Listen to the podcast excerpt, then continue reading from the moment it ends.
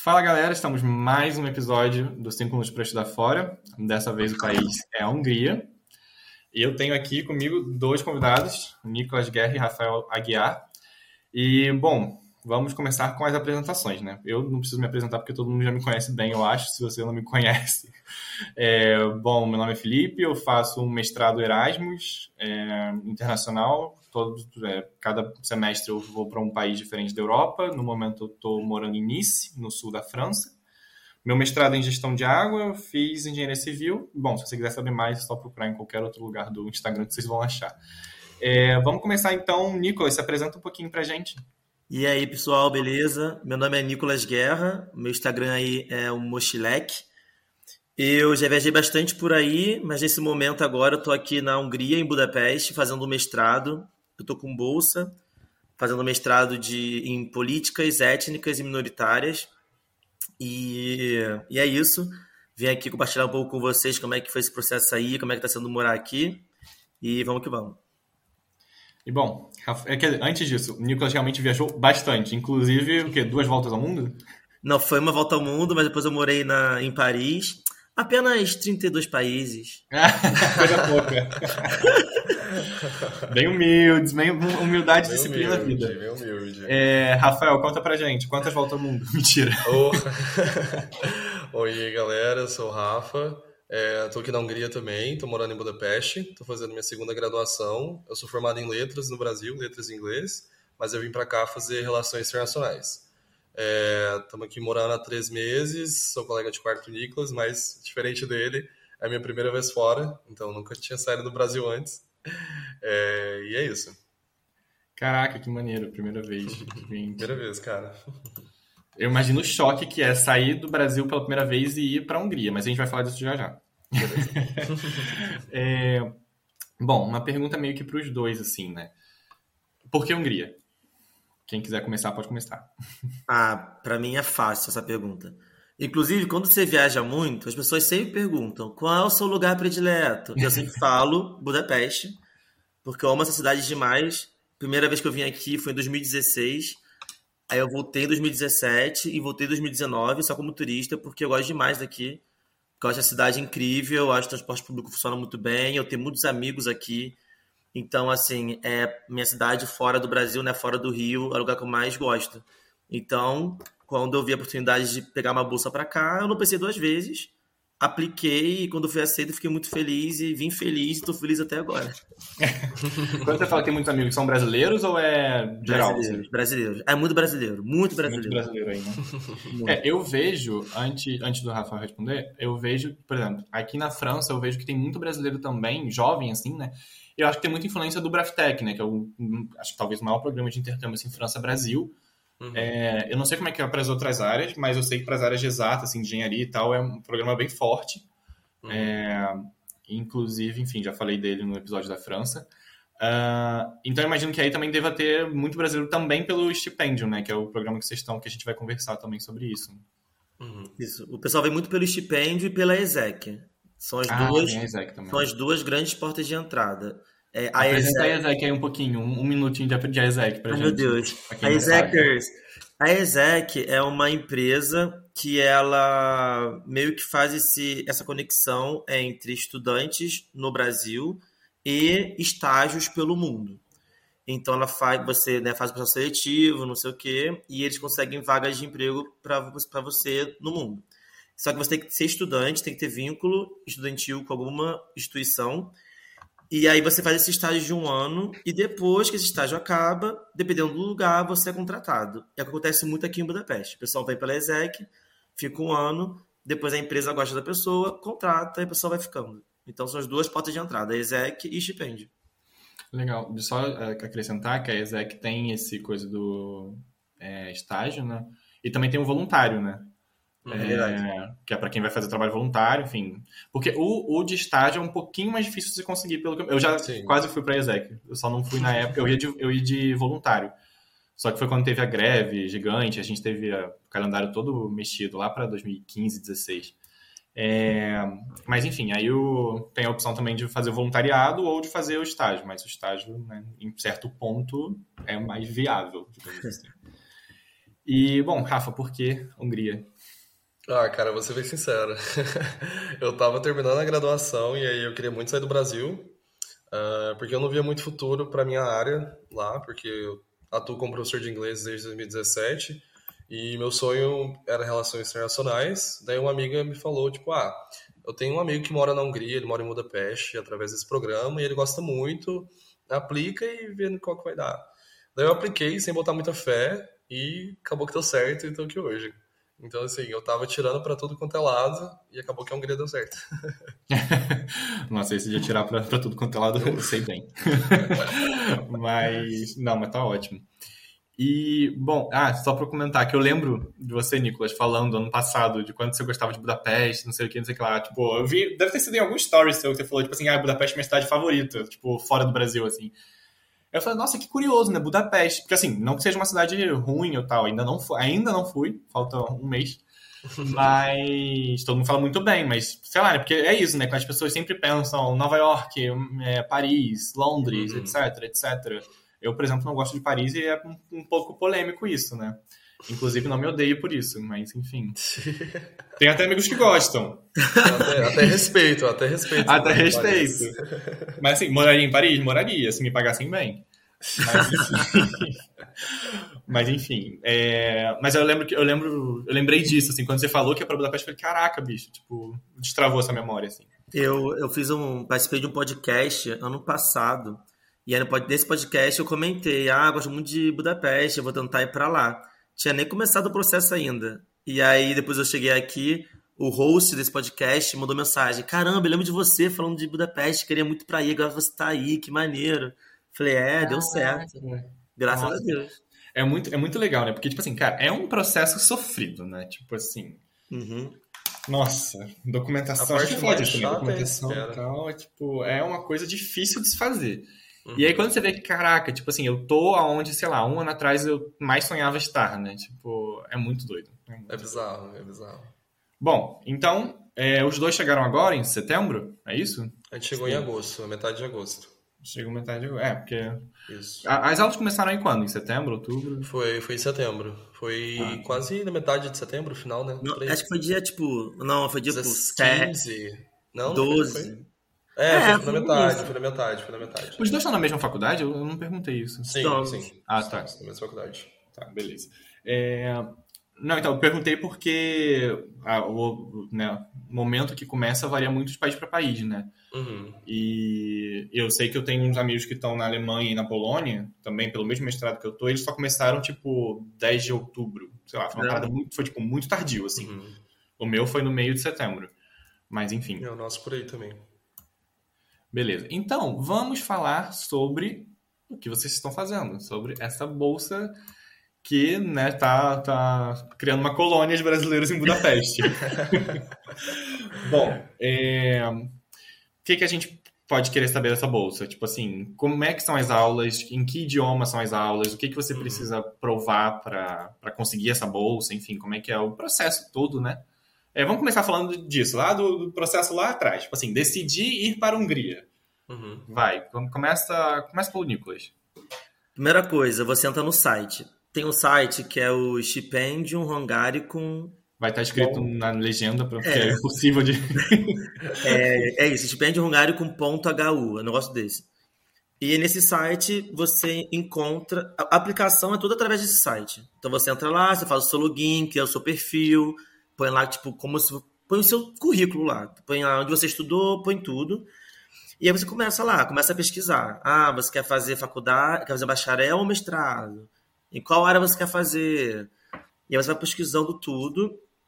E aí quando você achar alguma coisa que você queira, você vai ver o que aquele curso vai te pedir.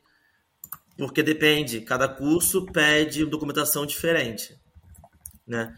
Então, por exemplo, o meu curso é, pediu é, mestrado, né, e tal, e pediu proficiência de inglês nível B1, por exemplo. Então, tinha que fazer um IELTS, alguma coisa do tipo, e tirar B1. E aí, em outros cursos, não pediam. Ou falavam, ah, não, não precisa comprovar inglês. Você vai fazer uma entrevista com o pessoal da faculdade. Sim. Então, assim, depende. O seu pediu, Rafa? Uh -uh. Uh, o meu pedia um teste de proficiência em língua inglesa, mas como eu estava formando em letras e depois da entrevista, eles não viram necessidade de, de provar proficiência em nada. Economizou mil reais, tá vendo? Economizei. Arrasou. economizei. Cara, eu paguei 990 reais no IELTS. Eu não, né? Meus Não, pais. não. Obrigado, pai e mãe. É, quando eu fiz foi nada. por aí, foi 900. Não foi tanto não, foi 910, 15, por aí. Mas, Ah, pô, foi caro. 900, né? Não, eu E aí, tava tipo- com medo porque meu TOEFL tava, tava vencido já. Tava, putz, vou ter que pagar mil reais pra fazer um TOEFL, mas aí acabou que não precisou. Ainda bem, amigo. E, e, tipo assim, eles pediram os documentos que são comuns a todo mundo, que é tipo tradução de histórico escolar, tradução do, do diploma. No meu caso, como era mestrado, pediram tradução do histórico e do diploma da faculdade. Não pediram do ensino médio. É, aí você faz uma carta de motivação, mas o quê? Ah, é, você tem que, tipo, chegar com um, um seguro-saúde só para as primeiras semanas, né, que você fica aqui. Então a gente pegou para duas semanas, não foi? Foi, foi. A gente pegou para duas semanas. Mas isso tudo tá descrito lá. Então, assim, essa parte é bem tranquila, porque cada coisinha que você precisa vai estar escrito lá. Agora, esse ano, do edital, que inclusive acabou de abrir, o edital abriu acho que essa semana. Se você está no site agora, você já pode aplicar para os cursos.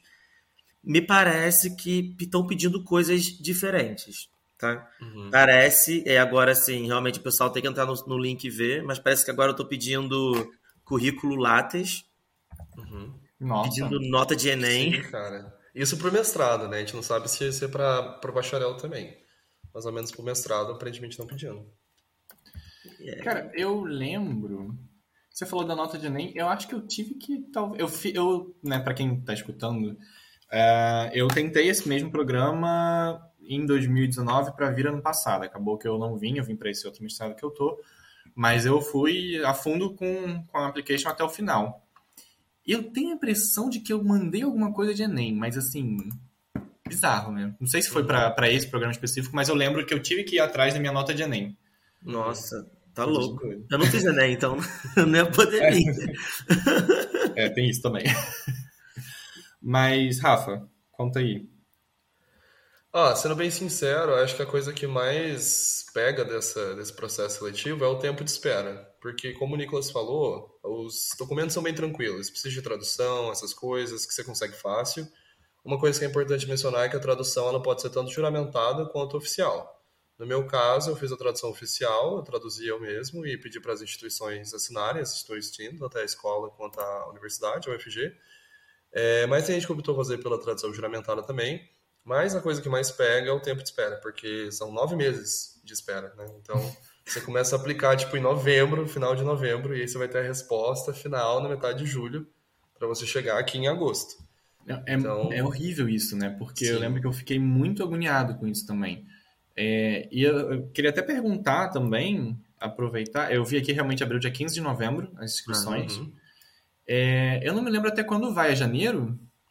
A primeira Vai, fase. janeiro. É. É. Essa Se primeira engano, fase se não me engano, no de meu ano graduação acho que acabou janeiro. 15 de janeiro, alguma coisa assim. É, 16, eu acho. É, então, então é isso. É, mas assim, como é que foi para tirar o visto? Por que eu tô perguntando isso? Porque, cara, eu tive que tirar o visto espanhol, né? É, no ano passado, no início do ano passado. Então, assim, meu visto demorou dois meses para sair. É, como é que foi para vocês tirarem esse visto? Porque, se, porque, se não me engano, eles dão resposta final de junho ou início de julho, não é isso? Mas É. então, amigo, aí que tá. A gente não, a gente não tira visto. Ok. Porque o Brasil tem uma parceria muito forte com a Hungria. Então não a gente não precisa visto. de visto. Uhum. A gente aplica quando a gente tá aqui. Exato. Ah, você chega aí e aplica. E aí demora. Uhum. Mas funciona? Funciona, Funciona. mas assim, é uma burocracia. É a burocracia europeia que você deve estar acostumado, que é tudo Nossa. papel, ninguém usa e-mail aqui, é tudo tem correio. que ir presencialmente nos Tem lugares. É, não tem um Gente, eu- aplicativo, tipo. Eu adoro desse- como eles gostam de remontar o feudalismo, né? Mas. É, Não, eu tô perguntando se funciona porque me falaram a mesma coisa aqui pra França. Porque, como eu falei, né? Eu fiz na outra da Barcelona e tal. Inglaterra não precisa de visto, é, até seis meses. E aí eu, na França, me falaram, não, você chega aqui e faz. E deu negado. Deu negado. Eita, E a sorte foi que eu tinha feito um backup, eu tinha é, pego um agendamento na- no consulado francês em Madrid. Uhum. Então eu tive que ir voltar de Madrid duas vezes, uma para levar o passaporte, fazer entrevista e outra para buscar o passaporte. E Caramba. nossa, foi horrível. Que, que tour. Só nessa brincadeira eu já gastei a beça também, enfim. Não, então, mas aqui, tipo assim, é, funciona porque todos os documentos que você precisa, é, ou a faculdade, ou alguém vai te fornecer. Uhum. E é você, o, o, o, que dá trabalho é você ir correndo atrás. Tu vai não sei aonde pegar documento tal. Aí depois tem que ir não sei aonde pegar documento tal.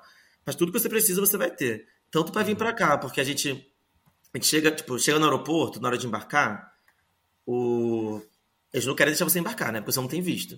Aí você vai explicar que você está indo estudar, aí você tem uma carta da polícia húngara em húngaro, uhum. você tem uma carta da universidade, você tem uma carta do governo húngaro, você tem uns, mais cinco cartas. Carta do consulado, um monte de carta. Aí você entrega tudo para eles e eles deixam você embarcar. é assim. Bom, tá bom. É uns 10 papéis, assim, ó, um atrás do outro. Nossa senhora. É, não, mas é, ainda mais nesse período, assim, completamente certo tudo, né? Nossa. A gente, é, a gente veio no, no meio da pandemia, né? A gente chegou Sim. aqui em setembro, né? Tava, a pandemia tava, tava ainda bombando. No Brasil assim. coisa tava feio, né? Aqui tava, a galera tava dando uma, uma suavizada. E eu acho que vocês chegaram mais ou menos. Eu não sei quando é que a Hungria abriu, porque eu lembro que ano passado, quando eu cheguei, a Hungria estava assim, total fechada. Total Sim, fechada. Ela fechou um tempo. A Hungria abriu durante, se não me engano, a metade do verão, tipo julho, final de julho. Desse verão agora, né? Pois Desse é, porque agora. o que aconteceu foi que a, a Europa toda fechou, né? Enfim, um fatídico 16 de março de 2020. a Europa toda fechou. Ficou fechada por, sei lá, 3, 4 meses. E aí voltaram a abrir. E a Hungria não abriu se eu não me engano, a Hungria nunca abriu até esse verão. Uhum. E foi muito bizarro isso, porque, tipo, tava todo mundo já no, no verão passado, né, no verão de 2020, tava uma loucura, enfim, uhum. não é à toa que veio um outro surto de Covid, e a Hungria tava super fechada. Eu lembro que eu tava, eu quase comprei uma passagem para Budapeste, e a minha amiga falou, mas você já viu se dá para ir? Eu falei, ué, claro que dá, tipo assim. Uhum. E aí eu vi que não, tava toda fechada. Mas não é à toa que agora a gente tá tendo um surto aqui em Budapeste, né, que na Hungria, porque... Ah o verão acabou, veio uma, uma galera, galera anti-vacina também, e aqui os casos estão comendo. Tá e agora é, tava tudo liberado, tipo, não precisava usar máscara em lugar nenhum. Uhum. E aí foi até meio bizarro, né? Porque a gente chegou aqui com máscara e tal, aquela coisa da Covid. Aí chegamos no aeroporto, nossos amigos, pode tirar a máscara. A gente, não, mas como assim? Não como pode assim tirar, tirar a máscara. Não precisa. Aí você chega na rua assim, ninguém de máscara, vida normal. Não, os funcionários do aeroporto não usam máscara. Quando a gente Nossa. chegou, ninguém, não tinha ninguém de máscara, ninguém de máscara. Isso. Aí agora, esse mês, semana retrasada ou passada, que agora é obrigatório usar máscara dentro do transporte público. Nem no transporte público? Precisava? Não, não, precisava. não, nada, nada. Não existia Covid. Não existia Gente. Covid aqui, não existia. Tá vendo? Nossa, não tá. Não, tá forte. Porque, enfim, eu tive na Romênia, só duas semanas atrás, eu acho, talvez mais. E, e lá eles também começaram a regredir no, no coisa, porque, enfim, 28% da população vacinada uhum. e vivendo como se nada tivesse acontecendo. Aí quando eu cheguei lá já tinha, tipo assim, tudo fechava às nove. Tipo, tudo, tudo, tudo. Uhum. Não tinha nada aberto depois das nove. Aí começaram a botar também, é, tipo assim, muitos restaurantes não, não serviam mais na mesa, era só entrega. Tipo, alguns serviam, não sei qual era a regra, mas enfim. Uhum é, coisa de doido. Mas, enfim. E as aulas são em inglês? Inglês. Inglês. Começa aí, Rafa, falando da sua, porque o Rafael ele tem a carga horária dele é maior que a minha. O bacharel uhum. ele tem muita aula. Conta aí como é que é. então, nesse semestre eu estou tendo nove matérias, porque são matérias de introdução, né, basicamente, para as relações internacionais. Então tem introdução à economia, introdução à história europeia, um monte de introdução. Todas as aulas são em inglês e basicamente todos os meus professores são húngaro, com exceção de dois ou três. Então, até os professores que são húngaros precisam saber falar inglês para poder ensinar inglês. E os meus colegas de classe são bem assim distribuídos, cada um numa parte do mundo também. Tem alguns húngaros que optam por fazer o curso em inglês, mas em grande maioria é a comunidade internacional mesmo. Entendi. E aí é online, né? Sim, sim, sim. Eu tenho só duas matérias presenciais e o restante são todas online. São todas online. Caraca. E aqui a gente usa a plataforma do, do da Microsoft, o Teams. Ah, sim. Que particularmente eu odeio. Também, nossa senhora. Plataforma horrível, cara. Essa, essa coisa no meu computador. Eu tive que baixar agora, porque. Eu baixei, porque, pô. Eu, eu tava usando só online, só tipo na, no navegador, uhum. né? Só que aí, semana passada, não quis pegar. Falou, não, tem Não, que baixar. Eu bomba falei, esse trem. É uma bomba. É, e as tuas, Nicolas? Conta pra gente. Não, Então- an- antes, só uma, só uma pergunta. Quantos anos são bacharel aí? Quatro? São três, são três. São três anos. A maioria dos Ah, não, é. bacharéis Aqui na Europa, no geral, são três, né? E mais dois Sim. de Master. Uhum. Fala tu, Nicolas. Então, olha, eu me formei em 2014, então assim, faz um tempo. Na Escola Naval, não é isso? No, não, no, na EFON. Na EFON. Na Tá. E aí, tipo assim, voltar pra faculdade agora, alguns anos depois, eu tava com muito medo. Mas assim, o mestrado, ele tá sendo, ele tem, tá sendo mais tranquilo do que eu esperava, que eu tava esperando que ia ser, tipo, eu não ia conseguir acompanhar. E aí, assim, a gente tem umas seis, sete matérias também, mas elas são bem distribuídas durante a semana. Então, tipo, segunda-feira são quatro horas de aula. Aí, sei lá, tem dia que são duas horas. Tem dia que são quatro horas, sei lá, cinco. Então, assim, é bem distribuído. As minhas aulas são presenciais, tirando quinta-feira. Quinta-feira são, tipo, quatro horas direto online. E a minha turma tem 14 pessoas. e a do Rafa tem quanto? 150. Uau! Caraca, bicho. Minha turma tem 14 Sim. pessoas e é, é bem misturado, assim. Temos, somos quatro brasileiros, eu, mais a, a Camila e o Igor, que moram aqui com a gente, mais uma menina. E o resto é tipo assim: tem Tailândia, tem Palestina, tem Hungria, tem, tem Equador. Então, assim, é bem misturado também, eu adoro. E o que eu acho interessante é que, tipo assim, é, na faculdade, né, eu tinha muitas provas. E aqui no mestrado tem muito trabalho, né? Então, assim, eu achei isso muito interessante. A gente não tem, tipo, midterm test, que nem o bacharelado tem. Mas, assim, é trabalho atrás de trabalho. Então, tipo assim, é muito trabalho apresentar, e tem, faz PowerPoint, faz não sei o que lá, e pesquisa isso, pesquisa aquilo. Mas, assim, eu tô gostando bastante. E, assim, a mesma tese, eu faço políticas étnicas e minoritárias. Então, é meio que um braço da antropologia, né? Inclusive, eu acho que nossa, nossos professores veio, são todos antropólogos, eu acredito eu, todo mundo húngaro, os professores são todos húngaros, eles falam inglês bem e tal. É, e aí, tipo, estuda, sei lá, migração, aí minorias aqui europeias, então fala, foca muito na população roma, por exemplo, que é uma minoria étnica aqui. Mas eu tento trazer uma coisa mais abrasileirada, né? Então, eu tento dar aquela militada, falo do Brasil, falo das minorias é, raciais e sociais aqui no Brasil, do, do Brasil e tal. Então rola uma troca bem, bem interessante, assim, no, no meu estado. Eu gosto bastante. É, eu acho muito interessante porque é um curso que traz muita discussão, né, muito debate, e ser tão plurinacional assim, né, eu acho que é uma coisa, tipo, que é realmente bem, bem rica, né? Sim. Tipo, porra, eu faço, eu faço né, meu mestrado na área de engenharia e mesmo assim ter gente de outros países já enriquece bastante a aula. Imagino ainda mais numa coisa tão, né, tão debatível.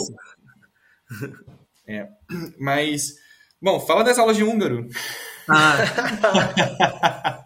Ai, meu Deus. Meu Deus. Gatilhos essa hora, cara. Vamos lá, primeiro, é obrigatório para todo mundo que vai fazer o estipêndio, não é isso? Isso. Uhum. E se eu não me engano, no final do curso você tem que apresentar o que? Uma prova, um certificado?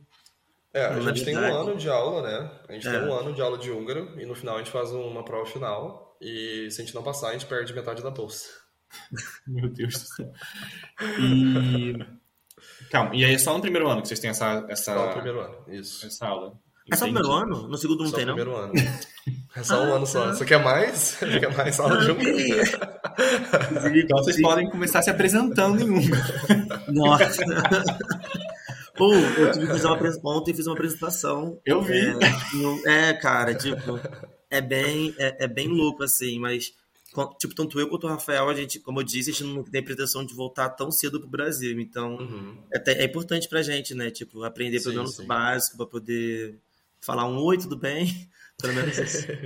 Vamos lá, aproveitando que você falou disso, eu tava. Desculpa, você tem alguma coisa pra falar? Não, não, só falei pra Ah. te pedir um sanduíche. Consegui falar o básico. Sim. É, aproveitando que você falou disso, eu, eu fiquei curioso. Vamos lá. A Hungria, até onde eu sei, é parte da União Europeia e do espaço Schengen, certo? Hum. Sim. Beleza. É, apesar de não ter o euro, é parte dos dois. Hum. Um cidadão da Hungria pode é, se mudar? Tipo assim, vamos supor, vocês ficam aí na, na Hungria, conseguem o, o Aí vocês, vocês estão aí na Hungria e tal, vocês conseguem a papelada, viram, não sei se é cidadão, se é residente, não sei qual é o nome que chama, mas enfim, você consegue documentação. Vocês podem brincar de ir para outro lugar? Pode. Ah, tá. Tá liberado. Por que, que eu perguntei isso? Porque eu tive, como eu falei, eu tive na Romênia e eu tive essa conversa com um cara romeno e ele falou que não, que para ele não. Eu acho que é por ser fora do espaço Schengen, né? É, O espaço Schengen não é só para nós viajantes ficarmos Uhum. 90 dias passeando por aí. É, tipo, também tem essa questão da livre circulação de pessoas. Uhum. Ah, então é ótimo, né? Tipo assim, É. se você Aqui- gosta da Hungria, você fica na Hungria. Se você quer, tipo, tentar usar para chegar em algum outro país. Só que demora, né, o também. processo. São oito anos. Ah, são oito anos para conseguir acho, acho que são cinco ou seis anos pagando imposto pra você dar entrada. E aí, mais Você dá uns entrada, três, né? Dá entrada, depois, aí- depois tem que fazer prova de húngaro, de cultura húngara. E vai É. uns oito anos. Tá vendo? É. É tempo. tem que começar a treinar desde agora, já o Vamos lá, se, se apresentando em húngaro, a gente já sabe disso. Gente do céu. Mas eu acho que até É. com casamento, né? Tem que ter um tempo ali. Pra depois você conseguir pegar. Se não Sim, me engano, são dois ou três anos depois de casado. Não, mas eu achei estranho ser oito anos, porque, por exemplo, na Espanha, com dois anos você dá entrada, se eu não me engano. Aham. É, Não, é na França também. Portugal, se não me engano, são cinco, pelo que me tempo. falaram. Uhum. Não sei. Mas. E oito anos eu sei que é tipo da Suíça, que é tipo, não é União Europeia. Então eu achei que na União Europeia era tudo tipo dois, três anos, assim, eu não sabia. Uhum. Uhum. Mas, bom. E, bom, vamos dar continuidade então, né? Ah, depois, beleza, vocês aplicaram. Aí, primeiro tem a triagem de documentos no geral, e aí vocês são chamados para entrevista, não é isso? Isso, isso mesmo. Isso. Só que isso aí demora muito tempo, né? Porque essa primeira fase, essa primeira fase, como a gente disse, é até mais ou menos 16 de janeiro. Então, até 16 de janeiro você entrega a papelada toda. Toda a papelada você entrega lá. E aí, depois tem a triagem que a gente é a triagem do MEC, que o MEC, que é MEC é sigla de Ministério da Educação. Ministério da Educação. Isso. Aí eles vão, aí eles usam, eles usam o, não sei qual, o que eles usam para poder definir O quem passa ou quem não critério. passa, mas eles escolhem a lista, né, de quem vai para a segunda fase. E assim, é bem louco assim, porque a gente vê tipo pessoas que aplicaram exatamente igual a gente, tipo, mesmos documentos, tudo, e a pessoa não passa, você passa. Uhum. É, eu Então- tenho a impressão de que o Mac ele joga pro alto e quem pegar, pegou. É. Essa na, minha, na minha cabeça é a mesma coisa também. E também existe uma lista, existe uma lista de faculdades, tipo, ah, sei lá, essa faculdade é melhor que essa, que é melhor que essa. Então, De prioridade. Isso mesmo. prioridade. Então, o MEC vai priorizar quem aplicou para essa faculdade e não para essa. É, e essa prioridade é meio que do Mac, né? Tipo, você encontra meio que na, na parte do Mac. Eu lembro, inclusive, Uhum. quando eu fui aplicar para esse programa, lá em 2019, início de 2020, né? É, eu mandei um e-mail pro Mac perguntando. Eu não lembro o que foi que eu perguntei. Eu vou até ver se eu acho esse e-mail. É, mas eu lembro que eu mandei um e-mail pro Mac perguntando, tipo assim, ah, mas qual, sei lá, qual o critério para tal coisa? Eu não lembro se era para faculdade, se era para seleção, não lembro o que que era. Mas assim, eles responderam é, falando, tipo assim, ah, ah, não é a gente que faz isso não. E eu fiquei, tipo assim, cara, é sim, tipo, deveria pelo menos. E, tipo assim, e eles... Não, mas até mesmo no nosso processo, tava todo mundo falando, não, o Mac não faz mais parte disso, não precisa mandar nada pro Mac. Tanto que a gente não mandou nada pro Mac, foi tudo através do, do, do programa, né, do site da plataforma. E aí, depois que passou essa primeira fase, o Mac envia e-mail para todo mundo falando, tipo assim, ah, aqui estão os critérios que a gente usou para escolha. E a gente ficou tipo, mas como assim? Depois que todo mundo já tinha sido escolhido, depois que a- essa primeira parte já tinha passado, o Mac surgiu com um e-mail falando, tá, aqui foram os critérios. Eu achei aqui o e-mail que eu mandei. Eu mandei e-mail no final de novembro de 2019, falando que eu ia querer submeter minha candidatura, né? Botei lá as universidades que eu ia querer. E ela- aí eu falei, ah, e as duas universidades me falaram que o primeiro passo é entrar em contato com o sending partner, que Uhum. nesse caso seria o MEC, né? Deveria ser pelo menos o MEC. E aí eu falei, ah, gostaria de me candi- me candidatar, essa seria a minha primeira opção e essa aqui seria a minha segunda opção. Aí eu enviei meus documentos, tipo assim, fiz todo o processo achando que eu tava arrasando, porque na minha cabeça, primeiro eu tinha que enviar para eles, depois submeter na plataforma. Uhum. E aí a pessoa me responde, é, respondeu até no mesmo dia, é, falando, não, olha, tudo é re- realizado pela instituição húngara, Uhum. é, não tem, é, também não incube ao Ministério da Educação nenhuma atividade de seleção relativa ao programa. Mentirosa. Então, tipo assim, aí eu falei, olha, moça, eu tô com o programa, o site do programa aberto, tá falando que, que é você, entendeu? Aí eu mandei os prints, assim, nunca mais me responderam, não preciso nem falar nada, né? É, mas enfim. Mas, é, fica uma confusão. Mas, enfim, é, se você procurar, eu acho que é no site do Stipendio mesmo, né? Ou talvez no do MEC, eles botam uma, uma lista de universidades prioritárias pelo MEC, não é isso? Uhum, sim. sim. É, acho que são mais 10, sei lá. E eu lembro que quando, quando eu fiz a minha candidatura, eu coloquei as universidades que eu queria pelos que eram prioritários. Eu falei, ah, quem tem cu tem medo, né? Vamos tentar isso daqui. é, a nossa, a nossa, é uma das. Nessa, nessa lista aí do MEC, é que tá mais no topo, assim, eu acho. Uma da, primeiro ou segundo. Sim, me segunda, é, eu, né? eu, eu, eu, não tô com a lista, não, mas eu li o nome do de vocês eu lembro, é, assim, é mais ou menos. É o T. Mas eu lembro que não tinha pra mim. Acho que pra mim só tinha uma em Budapeste, mas não era nem. Você aplicou pra quê? Qual curso? Cara, eu apliquei para Environmental Engineering, para coisa ambiental, engenharia ambiental. Ah, entendi. É, era BME, a... eu acho, a faculdade daqui. É, aí a, aí a Debrecen era melhor que tinha, Debrecen, não sei como é que fala essa coisa, era melhor que tinha nessa área, só que fica do outro lado da Hungria, né? E... É mais duas horas daqui, duas horas e pouca. Não, e curiosamente, quando eu tava na Romênia, eu conheci duas meninas francesas que estavam estudando lá. Estavam fazendo Erasmus lá. Eu falei, gente, que, quão aleatório é isso, né? Tem muito estudante. É, não, ela falou que, tipo assim, é, é muito grande e tal. Eu falei, nossa, arrasou. e realmente parece ser muito boa, né? Tipo, eu até vi para aplicar separadamente para a universidade, tipo assim, cara, é só 7 mil euros por ano, sabe? É mais caro que na França. Exato. É, quem paga é. Mas aí, aí depois, o Rafael, me ajuda a lembrar, é até 16 uhum. de janeiro entrega papelada. Aí a entrevista Isso. foi quando? Em maio, né? Cara, a partir de mar, a partir de abril, as universidades começam a chamar para as entrevistas. Só que daí as entrevistas acontecem tipo de abril até o final de junho, né? Eu lembro que tinha gente que junho ainda que não tinha feito a entrevista. Exato. Então, é tipo assim, é um espaço muito grande para a universidade entrar em contato com a gente, a gente fica naquela angústia, né? Tipo, você não pode fazer nada. Aí, você não pode fazer nada, você tem que só esperar. Só esperar. Aí você não, não, não procura casa, porque você não tem nada confirmado. Uhum. Aí, tipo, esse é o maior problema mesmo, cara, essa espera. Sim. Aí nossa Sim. entrevista foi em maio, a minha pelo menos foi em maio. A minha foi em maio também.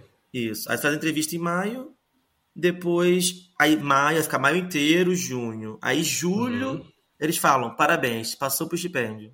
Pode comprar sua passagem. Não. Ah, não. Tem, tem primeiro a, a, resposta da universidade. Ah, é verdade. A universidade te aceita e aí a universidade encaminha a sua candidatura para Tempos, que é a organização que controla tudo. E daí cabe a tempos falar, não, beleza, esse aqui é um bom candidato, esse aqui não é um bom candidato. Então tem essa outra parte que dá mais agonia ainda. Cara, nossa. Porque você recebe o aceite da universidade, aí você fica tipo, putz, falta o aceite da Tempos. Que aí demorou umas duas, duas semanas, né? Pra chegar Sim. o aceite da Tempos. Eu sei que, tipo assim, acho que a gente sabia que ia vir pra Hungria, era quase, tipo, segundo semestre de julho. Era, tipo, 15 de julho, né? 15 de julho. E eu cheguei aqui, dia 15 de julho a gente soube que ia vir. E eu cheguei aqui dia 14. Tipo. Ou seja, um mês depois. Em um, um mês, mês você procura lugar pra ficar. Você resolve a sua vida Faz em um mês. resolve, porra, muita coisa, é. cara, muita coisa. É, eu tava vendo aqui, eu não sei se eu fui sortudo, mas as minhas entrevistas foram em março. Foram em março. foi no ano anterior foi também, não sei se isso. Não sei se isso uhum. adiantou. Mas eu fiz a entrevista para duas universidades, né? E, e as duas foram em março.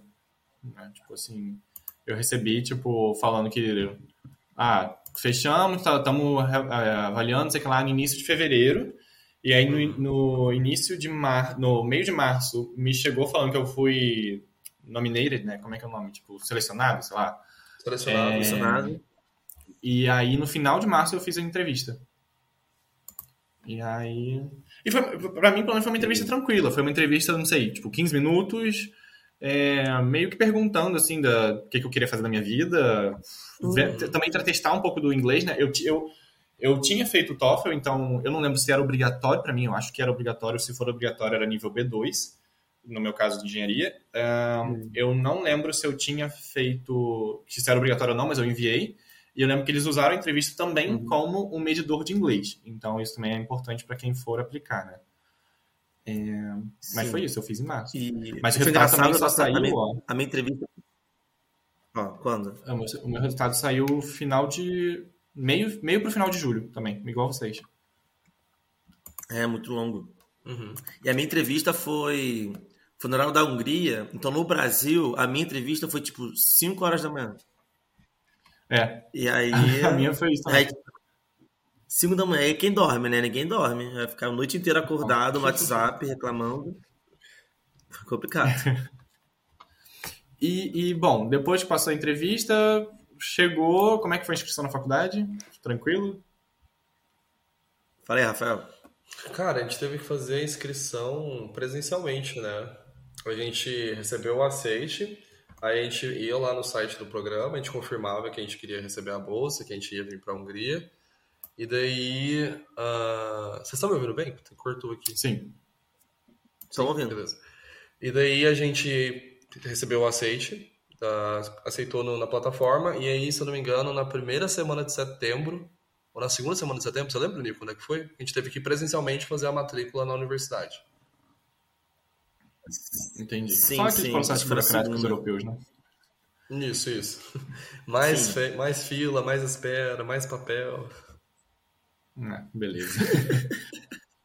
Bom, e a pergunta é, é, os estudos aí. Acho que o Rafa vai saber falar melhor desse ponto mais fácil ou mais difícil que no Brasil? Mas o Nicolas também pode colaborar, obviamente, né? Mas mais fácil ou mais difícil no Brasil? O que, que você acha?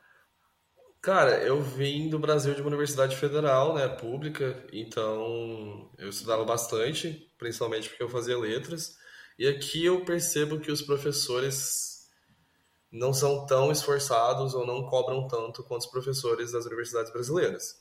Então eu vejo que aqui a galera pega um pouco mais leve do que no Brasil.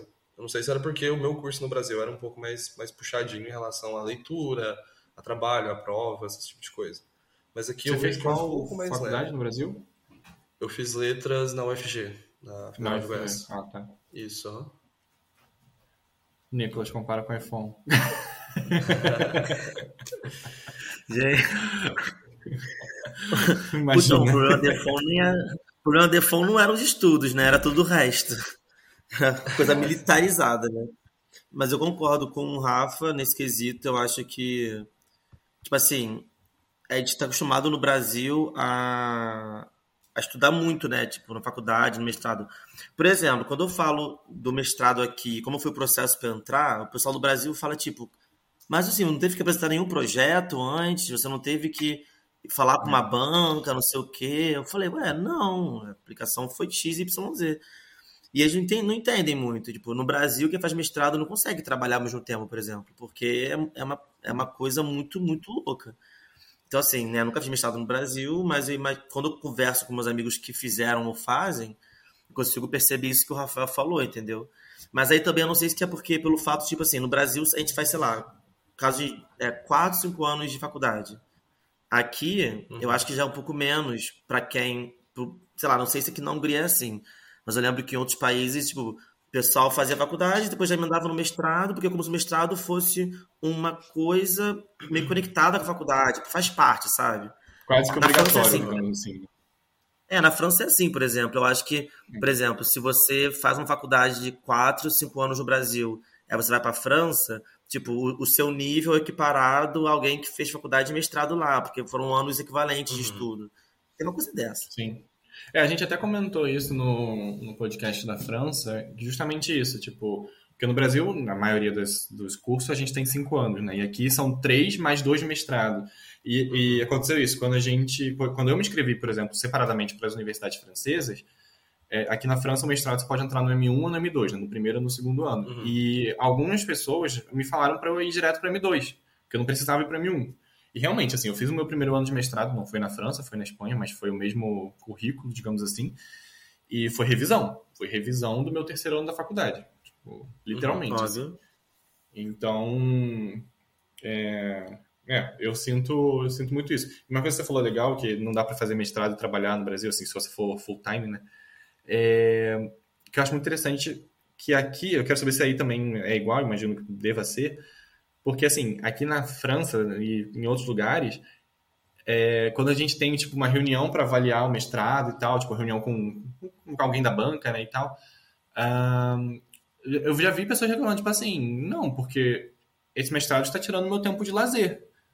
tipo, reclamando sério, assim, sabe? Não é tipo a gente falando, ah, não deixa, não deixa os estudos atrapalharem sua faculdade. Não é isso. É reclamando sério. Tipo assim, ah, eu não estou tendo tempo para fazer, sei lá, o meu futebol, a minha academia.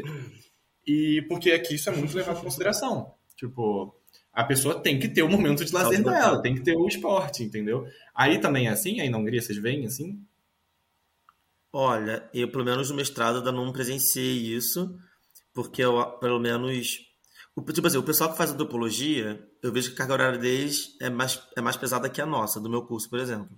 Mas eu vejo todo mundo, assim, tá conseguindo é, levar tranquilo, sabe?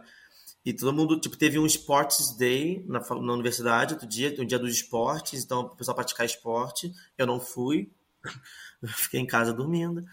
Mas eu acho que, tipo assim, é uma coisa que eles prezam, assim, no campus tem uma quadra de basquete, tem uma. Tem, ó, tem piscina, tipo, nosso amigo ele faz natação na faculdade. Então, é uma coisa assim. Que existe, tá lá e você tem acesso, se você quiser, você vai fazer, entendeu? Mas eu vi o pessoal reclamando de que uhum. tipo, tá tirando um tempo de lazer, eu não ouvi ainda. Né? Talvez ouça em algum momento. Mas esse eu negócio, eu até lembrei de uma coisa interessante agora. Quando eu estava aplicando para vir para cá, eu queria aplicar, na verdade, para o bacharelado, porque eu achei que eu não fosse conseguir mestrado, porque eu achei que a minha faculdade não fosse ser aceita e que eu não tivesse carga horária suficiente. E uma amiga minha falou: Não, Nicolas, pega o seu histórico. Aí eu peguei. Ela falou: Olha quantas horas aulas você teve. Eu falei, ela falou: Isso aqui é mais do que suficiente, isso aqui equivale a não sei quantos anos. E aí eu parei para pensar que é o seguinte: eu fiz três anos de, de formação, mas eu morava lá, né? Então, tipo, era aula uhum. o dia uhum. inteiro. Então, era aula de manhã, almoçava e aula à tarde. Então, no final, a carga horária era muito alta exatamente o que você estava falando, né? Tipo, ela falou, cara, com essa carga horária, na Hungria, você consegue fazer um mestrado. Entendeu? Eu falei, ah, puta, é verdade. E é assim. Não, mas é. Mas eu, eu, fiquei muito chocado. E aqui na França também, é, mas isso acho que é particular da França, né? Que os estudantes têm também muita coisa. Tipo, você falou da natação e tal. Tipo, aqui tudo, se você quiser fazer, você faz já incluído, digamos assim, na, no, na taxa de semestre acadêmico da faculdade, uhum. a taxa que você paga semestralmente ou anualmente, não lembro agora.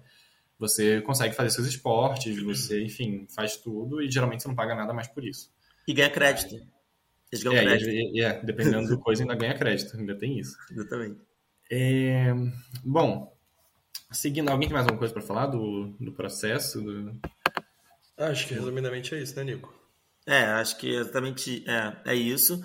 E é só o pessoal tentar mesmo. É. É, é, pô, galera, é só entrar no site, entra no site e come o site, lê tudo, lê Sim. cada linhazinha daquele site. Lê que todo o edital de cima para baixo. Isso.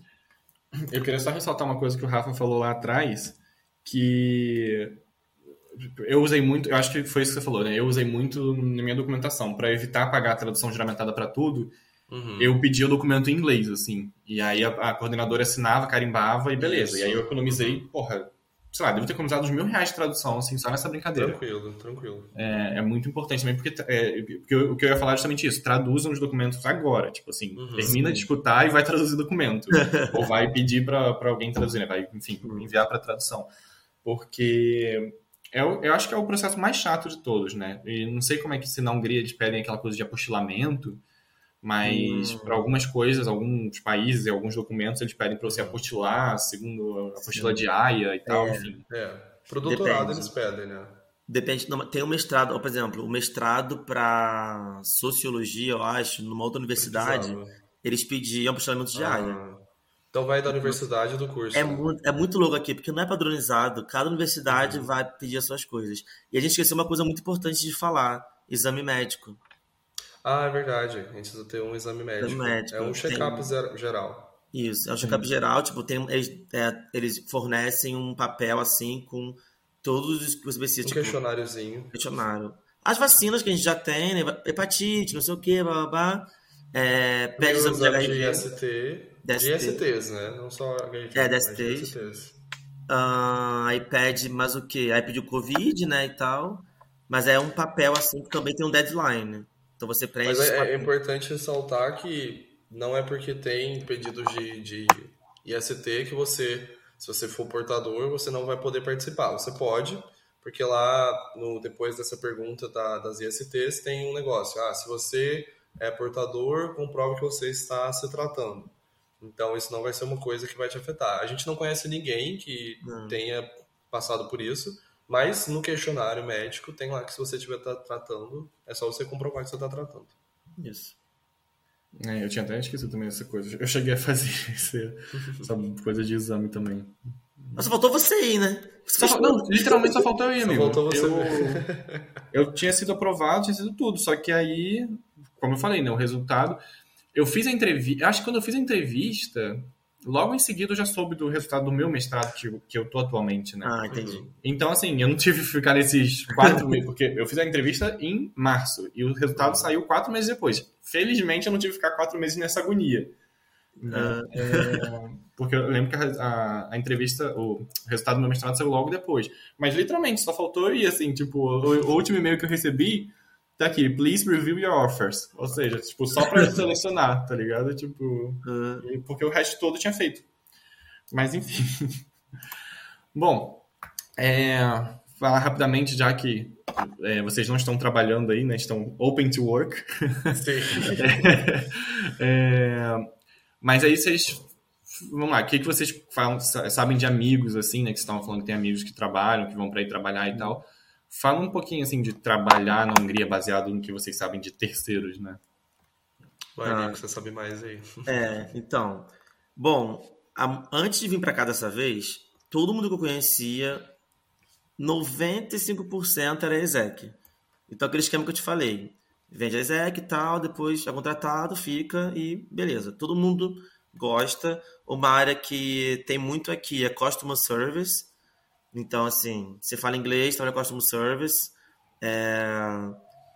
E aí, agora que eu vim. E assim, o pessoal gosta do trabalho, assim, é, é... as leis trabalhistas, pelo que eu percebo.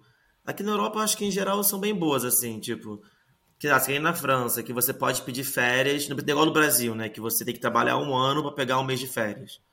Aqui você pode ir pegando, então o pessoal pega, tipo assim, sexta e segunda aí viaja cinco dias. Isso é normal, só tem que pedir com antecedência. Você pode pedir tirar dia por dia, né? Porque isso. as férias são por dia úteis, né? Provavelmente. É, exatamente. É. E também tem é isso, dia útil, dias úteis. Então o pessoal gosta do trabalho e tal, condições de trabalho, é, consegue trabalhar e ter vida social e viajar de vez em quando e tudo mais. Agora, dessa vez que a gente voltou, que eu estou tendo contato com o pessoal que está estudando e trabalhando ao mesmo tempo. E aí, aí, tipo assim, como é que esse pessoal faz, né? E aqui eu estou procurando no momento. São part-times. Então, são empresas que sabem que a pessoa é estudante, então é mais flexível em relação ao horário de trabalho, entendeu? E tem muito aqui, tem muito. E é óbvio que também tem, tipo, por exemplo, tem os trabalhos que são. Tem freelancers, tipo, ah, tem uma amiga minha que ela trabalha no, no restaurante é, na limpeza. Então ela, tipo, sei lá, ela liga e fala: olha, dia tal, tal e tal, tô disponível para trabalhar de tal hora até tal hora. Então ela vai lá, trabalha. Tem um amigo nosso que faz um freela no, no albergue. Então uhum. ele trabalha à noite lá. Aí faz e recebe a grana. Então, assim, como é uma cidade universitária e tem muito estudante, acho que esses empregos são mais, mais fáceis, entre aspas, né? mais comuns, porque de, mais rápido de acontecerem. Mas tem muita empresa também que contrata part-time, assim, porque sabe que tem muito estudante e precisam de pessoas, entendeu? Tem muita, tem muita é, vaga para pessoas que falam línguas aqui. Uhum. Por ser aqui Budapeste, ela tem muitas empresas tipo tecnologia, muitas empresas elas se estabelecem aqui por ser mais barato o, né, o aluguel, sei lá, de um prédio. Então, tipo assim, customer service. Tem aqui uma empresa customer service que atende o mundo inteiro. Então tem o setor de português, é contrata a gente fala português, setor da francês, então, é um, é assim, tem muita vaga para quem fala várias línguas. Então, isso já é uma dica também, né? Se você fala uma língua além do inglês, porque inglês é, é assim, para aplicar para essa bolsa. né? Não, para aplicar para essa bolsa, assim, se você não fala inglês, você não consegue. Né? Você não vai. É. então, além do inglês, você fala uma outra língua, um espanhol, um francês, cara, francês, tem muita vaga para quem fala francês aqui. Tô me agarrando nisso. já divulga o nosso trabalho aí, Nico. É, já divulga aí. Aproveita. É, inclusive, gente, eu dou aula de francês online pro Brasil, o Rafa uhum. dá aula de inglês e vai dar aula de francês daqui a pouco também. Uhum. E o Rafa, assim, formado em letras, né? Então, o pessoal quer fazer o IELTS, por exemplo. Faz, se prepara com o Rafael, cola entendeu? em mim, cola em mim. é muito importante. Então, o que eu percebi é isso. E você, Rafa, o que você viu? Cara, a mesma coisa do Nico. Tem muitas oportunidades para part-time, que é esse trabalho de meio período, né? Tem algumas vagas uh, mais frequentes que eu ando vendo que aceita home office, principalmente depois da, da pandemia. Então, principalmente essas de customer service, tem muitas que são home office. Então tem essa praticidade, além de ser home office, ser flexível porque você está na universidade, e a gente está começando a aplicar para essas vagas, né? Porque a gente precisa do dinheiro. Então, logo mais, se Deus quiser, empregados aqui em Budapeste. Amém. Janeiro, se Deus, a janeiro eu profetizo. Janeiro teremos trabalho. Tá vendo? Arrasou. Não, mas é importante. E, e até para falar também, porque a gente não, não deixou isso claro, né? Mas a bolsa não cobre todos os custos. Não, não infelizmente não. Pois Gostaríamos é. que sim. É, é, em Budapeste, vocês estão. Vocês usam a bolsa para pagar o aluguel. O aluguel. Pagar totalmente. aluguel. O aluguel e, todo... as contas de casa, né? Aí vai o dinheiro todo. É, é porque na verdade, é, bom, vou ter que falar em florins, que é a moeda daqui, mas é o seguinte: uhum. são 83 mil florins húngaros que a gente ganha de bolsa. Só que ele é meio que dividido. 40 mil é como se fosse destinado ao aluguel e 43 mil é destinado a você comprar comida e sobreviver. Então, assim, teoricamente é isso. Então, mas assim, cara, pagar 40 mil no aluguel é impossível. Então a gente paga tudo no aluguel. Só que se você quiser ficar no alojamento da faculdade, isso é possível, tá? Tem alojamento aqui. Então você pode falar, não, eu, não, eu quero morar no alojamento da faculdade. Então você não uhum. ganha os 40 mil florins do aluguel, porque você não precisa, e você ganha só 43 mil para poder viver. Uhum. E aí, nessa, é tipo, eu não sei como é que funciona, tipo, pessoal que mora no alojamento, se eles conseguem viver 43 mil florins para poder uhum. comer, beber e tal. Eu acho que assim, não é uhum. impossível, tá? Uhum. Não é, acho que não é impossível. Eu acho que até dá, mas assim, depende muito do seu estilo de vida. Porque eu falo pro pessoal, Sim. por exemplo, se você come carne, cara, carne é caro aqui. Carne e frango é caro. Você vai gastar uma grana com carne e frango. Se você gosta de sair, sair aqui é muito barato. Tipo, a cerveja é barata. Mas de barato em barato, daqui a pouco fica caro. É. É o Uber de 7 reais que no final é o... some 2 mil. Isso, é o Uber de 7 reais. É o Uber, de 7 reais, reais, exatamente. E aí, tipo assim, se você gosta de jantar fora. Então, assim, tudo isso. Aí, tipo assim, é o clichê falar isso, né? Mas assim, depende do, do seu estilo de vida. O uhum. meu estilo de vida aqui não me permite viver só com a bolsa. Então, uhum. eu dou aula online. Se eu precisar de uma força, meus pais também me ajudam. Mas só com a bolsa, assim, eu não conseguiria. Agora, não sei as outras pessoas. Sim, não, beleza. E só para fazer aqui a conversão, gente, 83 mil florins dá 230 euros. Vou falar em euro porque é mais estável Sim. do que o real, né? Sim. 230 euros. E aí 43 são 120, que vai para comida, né? Isso. E os outros 110 seriam de alojamento. Isso. É... E, e eu acho que é legal falar que, se não me engano, essa bolsa é igual independentemente de onde você está. Então, se você vai para o interiorzinho da Hungria, imagino que você consiga um é alojamento, não sei se por 110 euros, mas por mais próximo do que isso. É disso Exato. que Budapeste, né? O pessoal que mora no interior, né, Rafa? Acho que o pessoal que mora mais no interior consegue viver com a bolsa, assim. Uhum, tranquilo, tranquilo. Entendeu? A bolsa ela só vai mudar de valor se você tiver no doutorado. No doutorado ela é 120, se eu não me engano. É. 120 mil florins. Sabe bastante. É, 120 já é, já, já, já, sobe, já sobe uns 50%, já são 330 euros é, uhum. por mês, né? E não, isso é, é, bom. E eles dão a, auxílio passagem, alguma coisa assim, uhum. saúde, alguma coisa assim? Não. É a gente recebe a saúde. A gente recebe a saúde da universidade, né, que é privado, seguro, e a gente também tem o nacional, né, que é o... Entendi. O SUS. O SUS, é. É o SUS, assim, bem entre aspas, né? Não é, não é bom que nem o nosso SUS, não. Mas... Não é bom mesmo, não. Mas a gente, mas a gente recebe atende. dois. Tem, atende. Então a gente tem os dois, o privado e o nacional.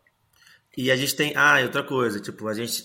É, agora a gente recebeu a nossa carteirinha de residente e de estudante. Uhum. Então a gente tem desconto em algumas coisas, tipo passagem de metrô, aí tem uhum. desconto. Então, tem passagem de ônibus também para viajar Sim. também. Isso. É, eu, eu não sei como é que é aí, mas eu lembro, até para quem vem de viagem também é interessante fazer a carteirinha de estudante. Tem da Isaac, tem da SN. Hum, É, e aí eu lembro que uma amiga minha, ela foi, no caso ela foi, esse, esse episódio foi na República Tcheca. Mas assim, cara, ela ia pagar, tipo, 9 euros no trem, apresentou a carteirinha e pagou, tipo, um e pouco. Assim, foi bizarro. o- Foi muito bizarro. Tipo assim, a gente chegou, a gente chegou em setembro. A minha carteirinha de estudante chegou esse mês. O do Rafa nem chegou ainda, né? Não, não Já chegou. ainda. Eu só tenho um papel. Exatamente. E, e e esse papel a gente pegou depois de um tempo. Então tem uma galera que tá aqui que tá com a carteirinha da Isaac. Paga Uhum. lá. É Isaac que fala? Isaac. Eu acho que é Isaac. É Eu não IS, IC, né? É, IS, é isso. Eu, eu galera falo que, galera que faz e gosta muito, porque aí vale na União Europeia inteira, vale até dezembro, vale não sei quanto tempo. Mas eu preferi não fazer, aí chegou a minha, agora eu já uso, entendeu? Mas é a dica para quem faz essa carteirinha, eu acho que é, não, é- na verdade a carteirinha do ESN, é, que é Erasmus Student Network, é que você consegue desconto na Ryanair. É uma boa. E tem desconto na festinha Erasmus também, que E tem desconto nas questões Erasmus. Bom, no caso aqui início ainda não encontrei uma festinha Erasmus, mas vai ter. Sério? Poxa. Aqui sempre Cara, tem acho que Tem tem- Budapeste, ter em Budapeste. Teve uma que eu fui, que eu achei que ia ser uma festinha Erasmus, né? Mas era tipo meio que um show de talentos, assim, tipo. bizarro. Falaram que ia ter DJ, tudo. E aí eu saí, tipo, sabe, faltando uma hora pra terminar e não teve DJ nenhum. Então, assim, Não foi. foi, foi, foi cilada. Mas já que a gente tá falando de custo, vamos seguir falando de custo. É, bom, vocês falam então que usam mais ou menos 83 mil florins para alojamento em Budapeste Uhum. né, que dá uns 230 euros. É, quanto é que vocês gastam, tipo, de comida, assim, sabe, por mês ou por semana? Cara, Se você não, se você não come fora, se você faz tudo em casa, você consegue fazer uma compra semanal ali entre 5 a 8 mil florins por semana. Sem contar a carne, né? Porque, tipo assim, eu sou vegetariano, então minha compra geralmente por semana dá tipo 5, 6 mil florins. Agora, se você come tô com carne. uma é um pouco mais inveja. caro. Eu tô com uma inveja. Ele tá, Oito- só, ele tá só convertendo ali. no- eu, tô só, eu tô só botando aqui na, na conversão pra, pra ver com quanta, quanto de inveja eu tô. 8 mil florins são 22 euros. Ou seja, por mês dá tipo 80, 90 euros. Isso. Assim. Uhum. E pra você, Nico? Você, você come carne ou não? Eu como Você- carne. E aí, tipo, é meio louco, por exemplo. Eu faço uma compra grande, que aí dá uns 7, 8 mil florins, que aí eu compro aquelas coisas que duram muito tempo, tipo arroz, macarrão. é, E aí, as compras que eu vou fazer um depois são aquelas compras, aquelas coisas que saem rápido. Aí, tipo, frango. E essas, compra... essas, essas compras que vão embora rápido, dá tipo uns 5 mil florins, 4 mil. Que é o quê? Tipo, compra frango, aí compra salsicha, que, que vai embora rápido, ovo. Então, assim, gosto mais. Não, continua, continua. E é isso, aí tipo, acaba sendo mais, né? Porque frango e carne. Ó, faz, faz, uma, faz, um, faz uma conversão aí, ó. Um pacotinho Fala, de. Que eu compro aqui sempre. É um pacotinho com cinco coxinhas, coxas de frango. E é entre. É tipo uns 650 a 700 florins. Tá, isso dá 1,80 euros. Aí eu compro isso daí toda semana. Você, você tem noção de quanto é que é o quilo? O quilo Sei lá, tipo, do peito de frango, assim. do peito de frango, acho que é 1.200 florins. Ó, nossa, já, já tô sentindo, já tô sentindo. Ó, Eu vou passar 1.200. mal até o final desse, desse podcast. Cara, não, eu tô, eu tô- já, eu vou aproveitar que em dezembro eu tô indo pra Hungria e já vou ficar, entendeu? Não, não volto Fica, pra, pra essa terra. Pô, se você quiser alugar um sofá aqui em casa, a gente tá alugando, Pode tá? vir, tamo alugando Então, é sofá. isso. Quer pagar 200, 300 euros? Pode pagar. Cara, 1.200 florins, né, pro quilo do peito de frango, mais ou menos. Eu acho que é 3,30 3,30 euros. Eu acho que é isso. Hoje eu comprei o peito de frango. Paguei 8,90 no mercado mais barato. 8,90 o quilo, gente. Bizarro. Eu lembro que na Espanha, que é bem mais barato do que aqui, eu pagava. Em Barcelona eu pagava 6 e pouco, mas em Madrid é 5 e pouco. Uhum. Eu lembro que a minha, minha compra semanal na França dava tipo uns 50 euros. É por aí. 50 euros. Eu fico tipo, Muita caraca, grana. mano, é muita grana. Mas essa semana eu vou receber visita amanhã, então eu já comprei. Que a visita come do- dobrado do que eu como. Aí eu já comprei, bicho. Sério, acho que só essa semana eu gastei uns 100 euros de mercado. Só acho que essa visita vai chegar aí e não vai ter lançado esse podcast ainda, né? Ainda bem, mas... Deixa que lute depois. mas enfim. É... Não, beleza. Então vamos botar que vocês gastam em torno de 80, 90 euros. Botar 100, né? Se você comprar carne, deve chegar a 100. Sim. Esse, sim, esse, esse preço quilo da carne não vai afetar tanto em termos de euros o, É, em euros. orçamento final, né? É, Beleza. E aí, com transporte, agora vocês pagam mais barato. Quanto é que vocês pagam? Acho que é 3 mil. 3.500 se você for 3.500 estudante. 3.500, que vai dar uns. Nossa senhora, 10 euros. por- É o quê? Por mês isso? Mensal, mensal. Caraca, tá promissor, tá promissor. É, não, se você comparar, tipo assim, não fica tão fora do que é os preços no Brasil, né? Não sei se vocês já pararam pra ver essa comparação. Assim, não tô falando que é a mesma coisa, Aham. mas. Não, eu, eu comparo, tipo assim, eu parei pra comparar antes de vir, na verdade, é, sem contar com aluguel. Sem contar com aluguel, tipo, o que você gasta, tipo, de lazer e tudo mais, deu pra, tipo assim, fazer uma comparação que se eu ganhasse um salário, tipo, bacana no Brasil, eu vi- viveria bem aqui, sabe? Uhum. Sim. Entendeu? Sim, não, exatamente. Ó, ah, o aluguel aí que vocês pagam, botar 83 mil, dá 1.400 reais. É, tipo assim, quando você coloca que é pra um quarto só, realmente bem quarto, caro. é, no Rio, dividido quarto, você consegue, assim, É, desse valor. Mas se você tem um Nossa. apartamento de, sei lá, dois quartos no Rio, vai te custar uns mil e pouquinho, eu Não. acho. Sério? Não, no Rio não. Dois quartos no Rio. É muito Nossa, em caro. Goiânia, em Goiânia eu tava dividindo apartamento antes de vir pra cá e eu pagava com conta, tipo, 800 reais. E, tipo, em bairro nobre de Goiânia, saca? Nossa. 800 Nossa, reais dividindo apartamento. acho Não, que eu lembro é que mil eu- conto. Mil conto no mínimo, pra você achar pra dividir casa, eu acho. Uhum. Eu lembro que, ó, um, um ex meu foi pegar um apartamento ali na, na Afonso Pena, na Tijuca. Meu vizinho. Aí, viu? Ele foi dois quartos, era dois mil total. Então era mil, É aí com as contas ficava mil e duzentos, sei lá, Pra cada um, né? Então é, um. é isso É.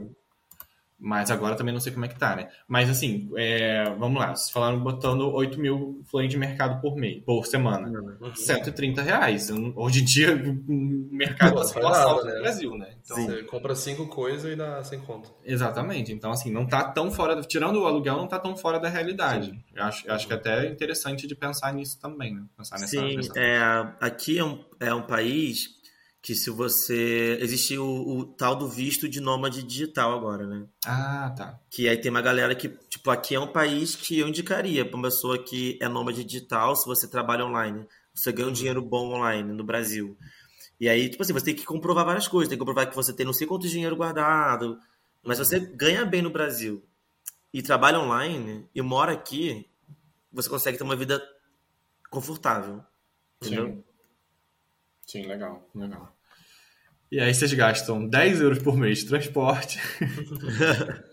e aí, beleza. E aí, sei lá, vocês têm um valor de lazer? Tipo, Não. não sei, não tem né? Saindo Não. todo dia, né? Não, calma lá, não é bem assim, não é bem assim. Mas, bem assim, mas eu vivo por semana. É vivo por semana, assim.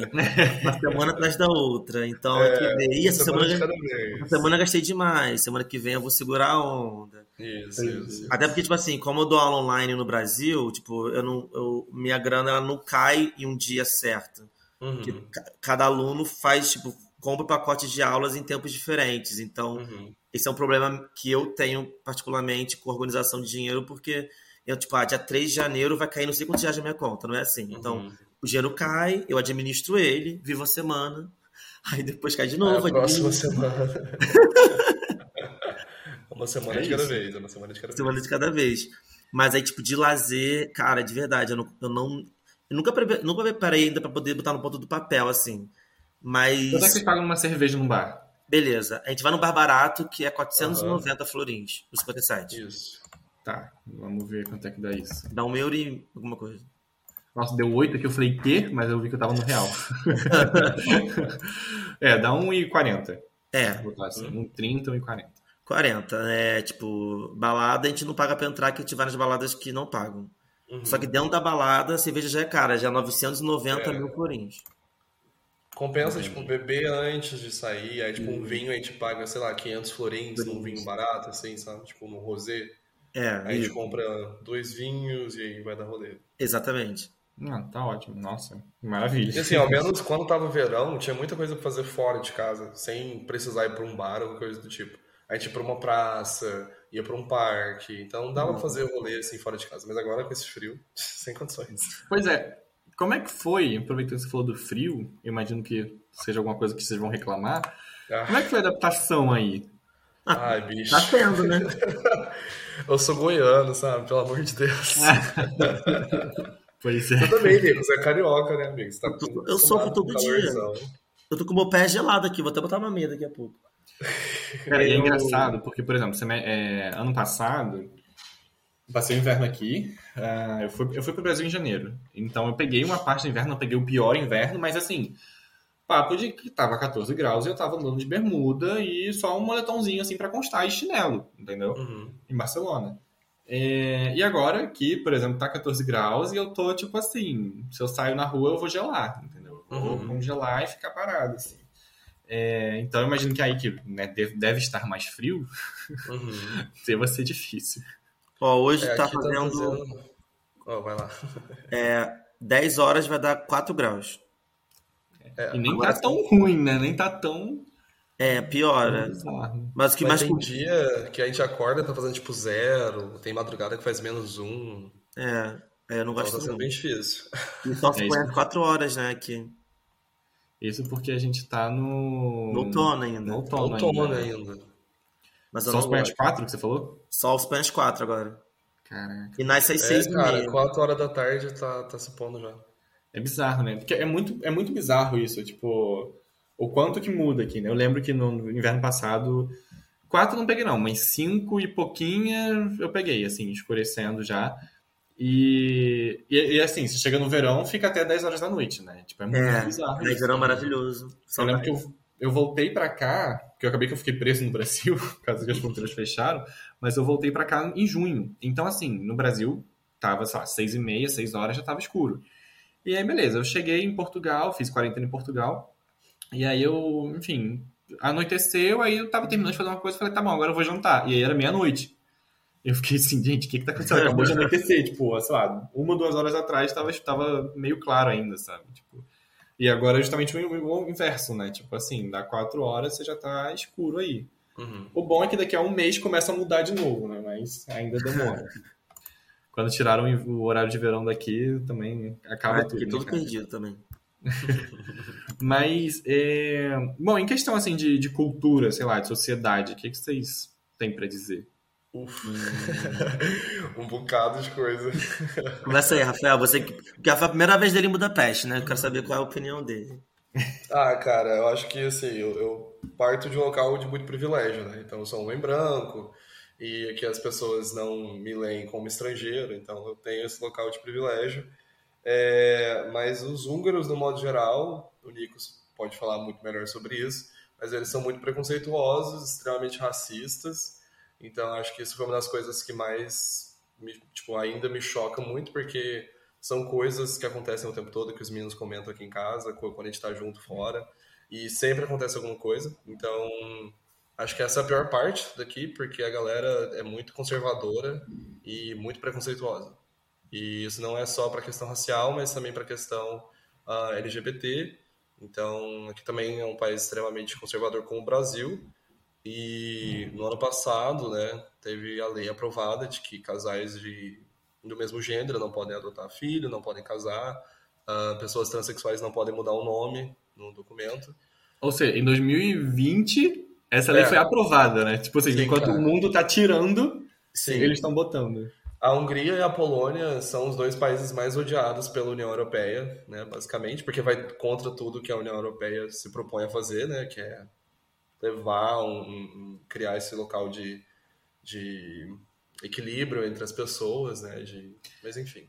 Eu acho muito, muito bizarro, bizarro muito antes bizarro. do Nicolas falar, é, eu acho muito bizarro como é que, assim, vou, vou escrutizar um pouco, como é que uma coisa dessa tá dentro da União Europeia, né? Porque, tipo assim, uhum. a União uhum. Europeia, como você bem falou, enche o peito para se mostrar como assim, o paraíso na Terra, sabe? Isso. Tem a, a mulher dando carinho no tigre e a cachoeira saindo linda. Isso. E, e por isso que eu, eu até compartilhei uma coisa, assim, eu detesto o Putin, eu acho ele um bosta. Uhum. É, acho que foi sujo falando mal lavado, mas assim, a declaração que ele deu em relação a esse conflito que está tendo Bielorrússia-Polônia, né, da, uma onda de imigração, uhum. geralmente de imigrantes árabes vindo da Bielorrússia para a Polônia, que a Polônia já é a União Europeia, e, e a Angela Merkel e, enfim, todas essas né, entidades daqui falando, pelo amor de Deus, Putin intervém. E ele falou, o problema é de vocês. Tipo assim, isso está acontecendo porque vocês provocam o caos nos países dessas pessoas e aí eles vêm recorrer à União Europeia, vêm, vêm buscar a vida, né? É tipo o American Dream, só que versão europeia. E então, assim, eu fico bizarramente chocado quando eu vejo. É, tipo assim, não, não, precisa nem muito longe, não. Na Itália, é, não é permitido casamento gay. Uhum. Entendeu?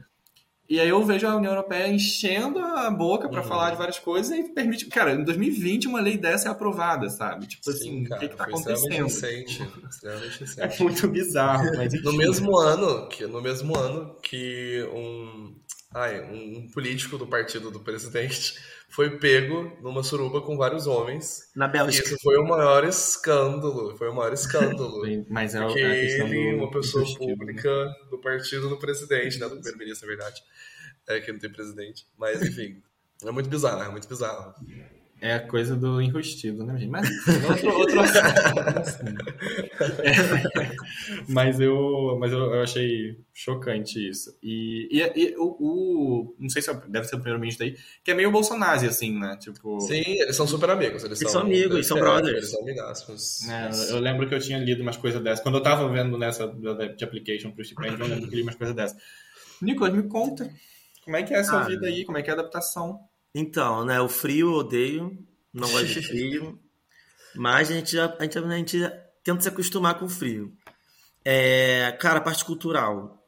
Realmente, o, os húngaros, inclusive os, os, mais velhos, são bem difíceis de você conviver assim, tipo, barreira da língua, porque eles não falam inglês, eles não têm muita paciência, eles olham estranho mesmo, eles olham, tipo, ah, mano, que essa pessoa diferente aqui, tipo, que esse cabelo, essa cor, que estranho. É, uma coisa que me irrita, que acontece toda vez que eu saio pra balada, são pessoas tocando no meu cabelo. Que eu entendo que tesão é esse que eles têm de tocar no cabelo dos outros. E a pessoa vai lá e toca. Aí, tipo, é o range, é de confusão. Aí a pessoa toca no meu cabelo. Fala, tá maluco? Tá fazendo o quê? Aí, tipo assim, isso é muito, muito louco. Você tinha Mas, problema assim no Brasil? Cara, hum, não. Porque assim, eu não sei se a gente vive numa. Assim, a gente vive numa bolha, né? É, uhum. Mas eu não sei quão grande é essa bolha ou não, mas eu sinto que, pelo menos no Rio de Janeiro, as pessoas têm um certo nível a mais de consciência, digamos assim. Né? Sim.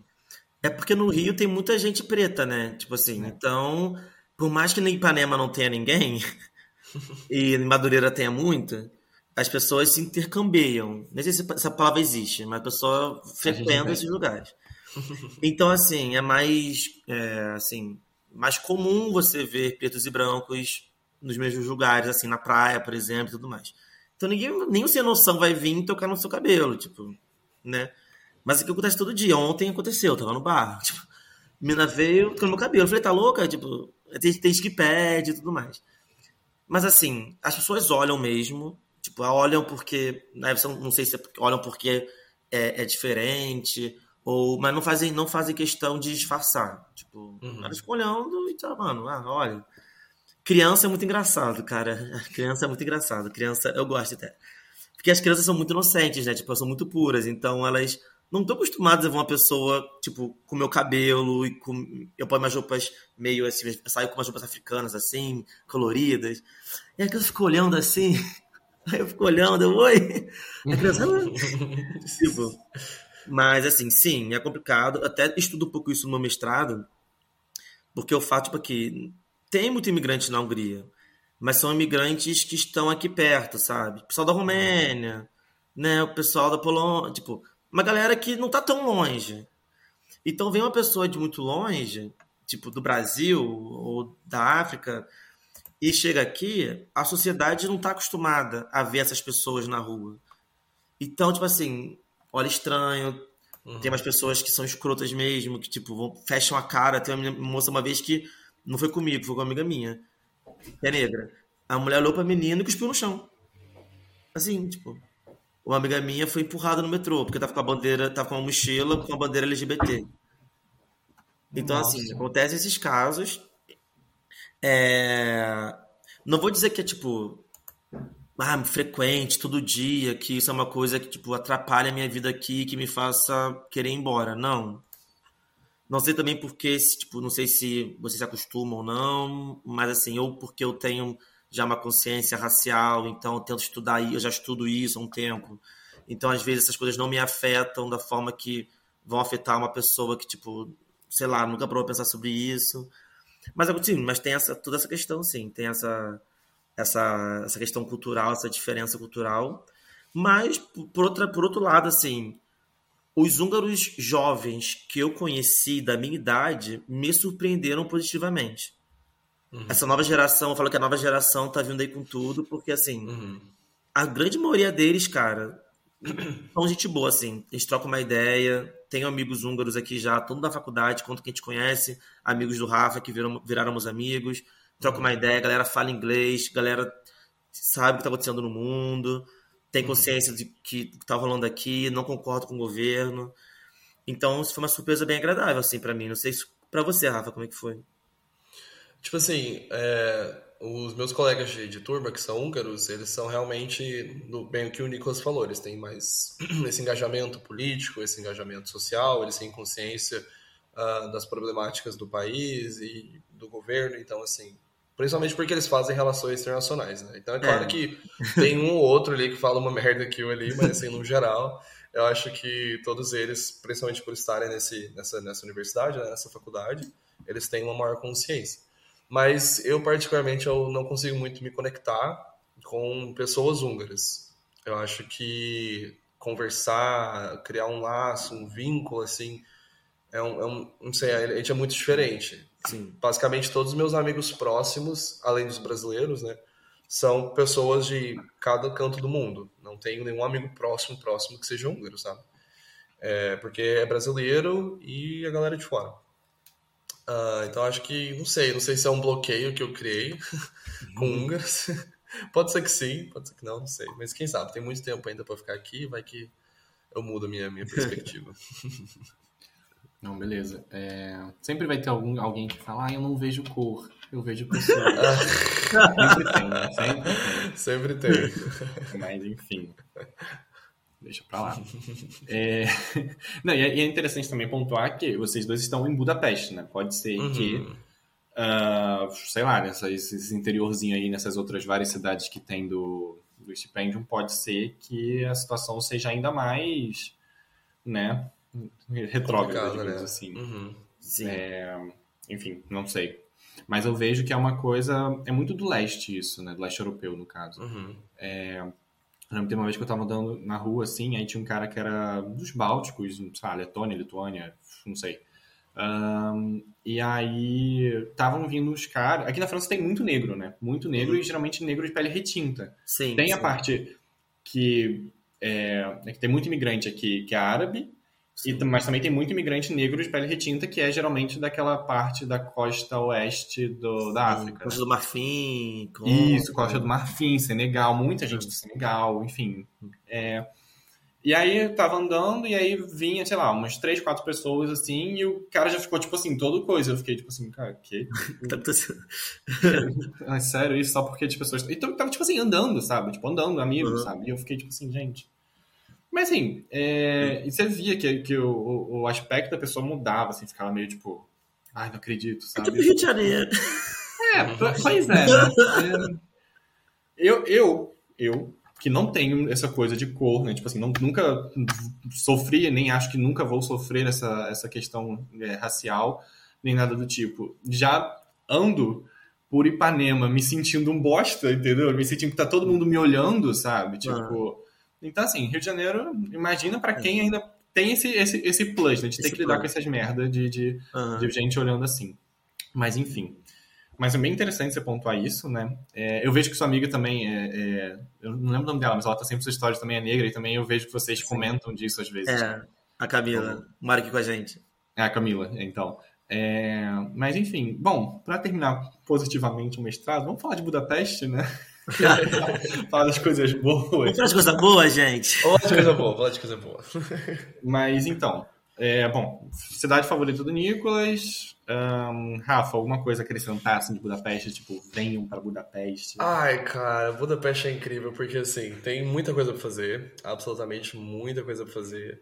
É, os pontos turísticos são assim, de, de, tirar o ar, você fica, putz, quando você sobe lá no Fishersman uh, Bastion, que é tipo um ponto muito alto do outro lado da cidade, cara, você olha a cidade assim por cima e você fica, putz, como pode uma cidade bonita? Como é possível um negócio desse? Como é possível? E toda vez que a gente vai pra faculdade, eu fico tipo, cara, não acredito que essa cidade tão bonita é o lugar que eu moro, sabe? Porque é uma cidade realmente muito bonita. Então a beleza da cidade é uma coisa, é um plus muito grande. Eu acho que todo mundo tinha que visitar aqui, ver como é que funciona. A vida noturna também é ótima, não vou mentir. Muita gente vem para cá, aqui dos países europeus, para curtir a vida noturna, porque realmente é muito bom, é muito barato. Então, também é bem bacana. É, mas se você curte coisas tipo mais cultural, é, mais assim, tem alguns programas, tem alguns locais que você consegue visitar, que você consegue reunir com essa, com essa galera assim de, sei lá, quer ver uma performance, quer ver uma exposição artística. Hum. Tem alguns locais que você consegue, não é tão fácil tipo que nem São Paulo. Cada esquina hum. tem um. Mas aqui, aqui tem, tem algumas coisas, tem algumas coisas. Mas, cara, Budapeste é incrível. Budapeste é incrível. Uma coisa que eu gosto muito daqui também é. Tipo assim, por exemplo, a facilidade que eu tenho de encontrar meus amigos ou lugares. Então, por exemplo, é muito comum você estar aqui e o meu amigo liga, ah, Nicolas, vem aqui em casa rapidinho, vamos, sei lá, fazer uma pizza. Uhum. Cara, eu tô no máximo, no máximo 15 minutos de distância de todos os meus amigos aqui a pé. A pé. Nossa. Se eu quiser pegar o metrô, até posso, mas assim, eu vou a pé, ando a pé, 15, 20 no máximo, e pra gente que uhum. viaja, não precisa nada andando. Então, assim, isso é uma coisa que eu gosto muito daqui, é um sentimento muito bom, assim, tipo, mano, eu, vou, eu posso encontrar é, é, rede de apoio, né? Tem uma rede de apoio enorme, uhum. brasileiros, eu te falei, muitos amigos. Você anda, você encontra um, encontra outro. É tipo, é como se tu morasse como estivesse na Tijuca, no Rio de Janeiro, sabe? Que coisa todo mundo. E você fala é, todo mundo.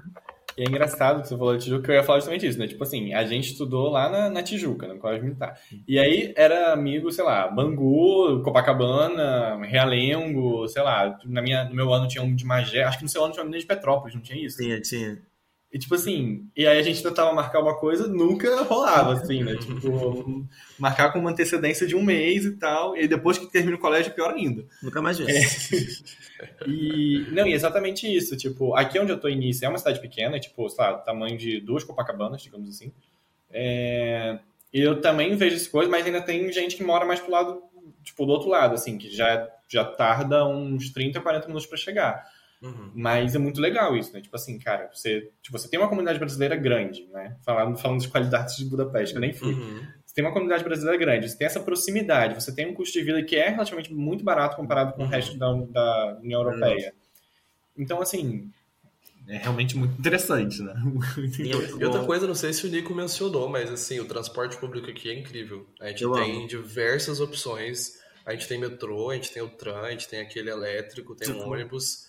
Bicicleta, cara, a ciclovia aqui é incrível. Tem patinete. Tem patinete, então assim, pra você ter noção, a bicicleta você paga 500 florins por mês e você pode usar por 30 minutos, mas se você devolver para a estação e tirar, você pode continuar e continuar e continuar. E 500 florins não é nada por mês. por mês, né, cara? Por mês. Por mês. Por mês. 1,40 por mês, tá? Isso, 1,40 por mês. 1,40 euros por mês. Caraca, bicho. E a ciclovia então, é... aqui é bem legal. É bem legal. A ciclovia é ótima. Ela, comigo rota a cidade inteira, ciclovia, você anda à vontade. Uhum. O que o Rafa falou, tipo, cara, eu já. Cara, é a quinta vez que eu venho pra cá e toda vez que saio de casa, eu atravesso aquele Danúbio, eu olho para o parlamento e falo, que cidade linda. Aí tem amigo meu que mora aqui há cinco anos já, eu falo, amigo, a gente se acostuma com isso? Ele, não. Sempre que aí, você vai olhar e falar, cara, que coisa linda. Tem a, o parlamento é um bicho gigante, bicho, como é que pode? Tem a ilha também, tipo, tem a ilha, a ilha Margarida, que a gente ia muito no verão, agora não vai tanto. Que tem um show de águas assim, tem um, uma grande uhum. fonte. Você vai, vir, você vai vir aqui, eu vou te levar para os lugares, você vai ver. Você fala, cara, que incrível, que lugar é esse? A gente vai dar rolê aqui, a gente vai dar rolê. Vou esperar. Ainda, ainda, mais porque Eu, eu vou ficar bastante de aí porque a volta eu tive que comprar depois. Mas enfim, ainda tem isso que eu vou falar. Tem a passagem barata para os lugares. É, Tem, fazer localizado, tem, tem, tem, tem, tem. Porque, assim, eu moro aqui em Nice. Em Nice temos um aeroporto. Inclusive, informação inútil, é o segundo aeroporto mais movimentado da França. Só perde o Charles de Gaulle. É, porque se chega no verão, vem todos os jatinhos do mundo pra cá. Mas, enfim. é, E aí, aqui em Nice, os voos não são tão baratos. Então, minha opção é ou eu vou pra Marseille ou eu vou pra Bergamo, que é depois de Milão. E aí, bicho, eu boto, tipo assim, eu até fiz essa coisa. Eu botei, tipo, passagem saindo de Nice, sei lá, vou botar, sei lá, dia 10 de janeiro. Aí eu botei um filtro, tipo, até 50 euros. Aí aparece lá, cinco destinos. E é sempre seguir com o mesmo destino, que é Barcelona, Paris, Londres, é, Viena e Budapeste. Esses são os cinco destinos que aparecem. E aí, bicho, quando eu boto de Bergamo, é todo lugar aparece 8 euros. E quando eu botei de Budapeste, também veio uma coisa mais ou menos assim, tipo... Sim. Bizarro, Sim, cara, é bizarro. A gente foi pra praia, tipo, é, tava vendo passagem pra Viena, pra ir pra É, Viena. a gente foi pra Praga, foi pra Viena também. É, em Viena tava tipo 8 euros de, de trem, de ônibus. Não, de ônibus. Uhum. 8 euros ida, 8 euros volta. Então aqui, Nossa. inclusive, o, o, o, o Felipe, não fala que aqui é leste europeu, não, tá? É Europa Central. Europa Central, Ah, a galera putos, puta, tá? a galera fica puta. Verdade. É leste europeu sim, mas eles não se consideram leste europeu. É Europa Central, nossa. tá- Pra eles é o leste Central. europeu é o primo pobre que não conseguiu imigrar. Né? Tem, tem essas, justo, tem essas justo, coisas. justo, justo. Até eu já não sei qual, tipo, Europa Central o quê? É Hungria, mas o quê? Porque eu não entendi essa definição até agora. Cara, eu, assim, na minha cabeça, vou até pesquisar aqui, mas na minha cabeça, a Europa Central é tipo assim, Alemanha, Áustria, Hungria, sei lá, República Tcheca. Acho que é esses três. Deixa eu até ver aqui, eu até fiquei até curioso. Não, eu É tô- basicamente isso que eu falei. Hungria, pega a Polônia, é, botaram aqui Até a a Suíça. Polônia Suíça eu já não sei. Suíça. Mas acho que é mais por questão de sociedade do que geográfica. Ah, né, aham, também. entendi. Nossa, me mostraram outro dia um mapa, tipo, Europa do Sul, aí tem o Sul, aí tem Europa do Norte, aí tem Central, tem Leste, tem Oeste. Falei, "Ih, gente, não. Muito. Vamos acabar aqui no Leste Oeste, que tá bem. É mais Enfim. fácil, é mais fácil. É. E, bom, pra terminar, um jogo rápido, eu quero saber o, sei lá, melhor ponto e pior ponto de morar na Hungria, em Budapeste, sei lá, o que vocês quiserem. Pior Um ponto. apartamento que vocês moram. Não, assim, o, o ponto positivo e um ponto negativo. Ponto negativo, frio, com certeza, pra Uhum. mim, porque não consigo.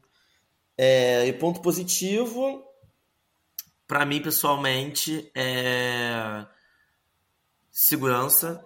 Diria segurança, assim, me sinto muito seguro. Comparado com o Rio de Janeiro. Eu ainda tô com um pouco aqueles vícios de carioca, né? Tipo, tô andando à noite com o celular, assim, segurando o celular forte, com medo de me assaltarem. Se alguém aparece perto de mim, eu já olho atrás assim. Mas eu me sinto muito seguro. Então é isso. Segurança, bom, frio, ruim. Uhum. Rafa? Ó, além do frio, eu vou acrescentar a língua, porque a língua é muito difícil. E muito difícil mesmo, sabe? Tipo, é uma coisa de outro mundo, não faz nada, não tem nenhum sentido essa língua. Então, eu diria que é a língua e o frio.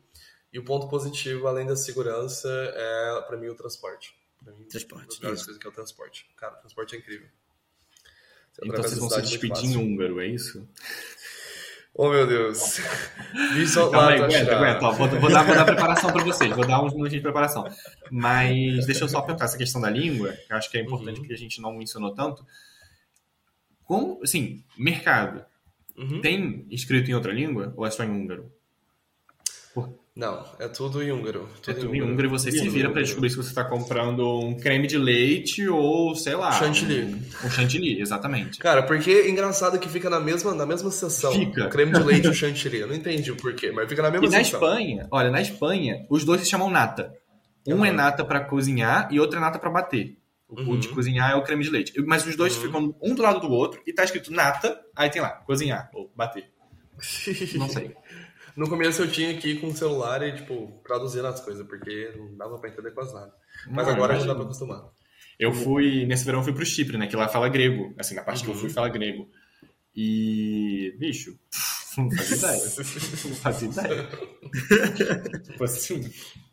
Porque até então, todos os lugares que eu tinha ido, eu sabia minimamente, né, entender. Por exemplo, fui até pra Itália também, que eu não falo nada de italiano, mas dá pra você entender a maior parte das coisas. Uhum.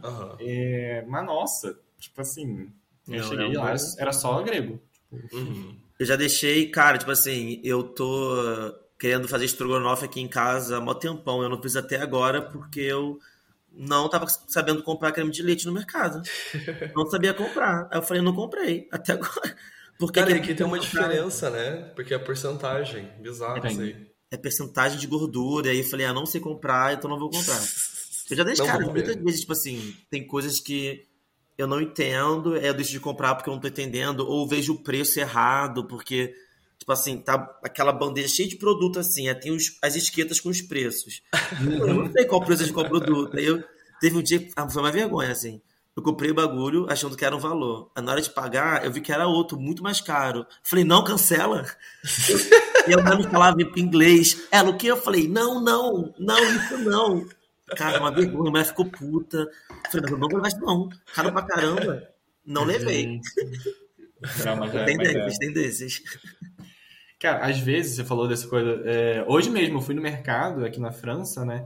E, cara, chega na parte de legumes, vegetais, enfim, no geral, tipo, é um amontoado de coisas, você vai ver. Eu, nem, nem se eu estivesse no Brasil, eu saberia te dizer qual é a diferença, sei lá, da salsinha pro hortelã. Tô exagerando, tá? Isso eu sei. Mas, assim, sabe? Já é difícil. Aí você vê um bando de, de folha parecida. Não é o que a gente está acostumado no, na maioria dos casos. Em outra língua. Aí eu tento pegar a tradução, mas às vezes não tem nem nome, entendeu? o que está acontecendo? Então eu imagino que na Hungria vai ser muito pior, então, nossa. Ah, é complicado, amigo. Mas até que o mercado está. Está, está, já tá pegou um jeito, já pegamos um jeito. jeito né? Já pegou jeito no mercado, pegando jeito, pegou, pegamos jeito no bar também. Já sabe, uh -huh. já, já sei pedir cerveja em húngaro. Em húngaro, verdade. é muito importante, entendeu? Tem Amigo, a plataforma é sua. Pode ir. Pode o, o, tchau é Vislat. Uhum. Vislat, tchau. E... Pode falar Vislat Ashra. Cancela. Vislat Ashra.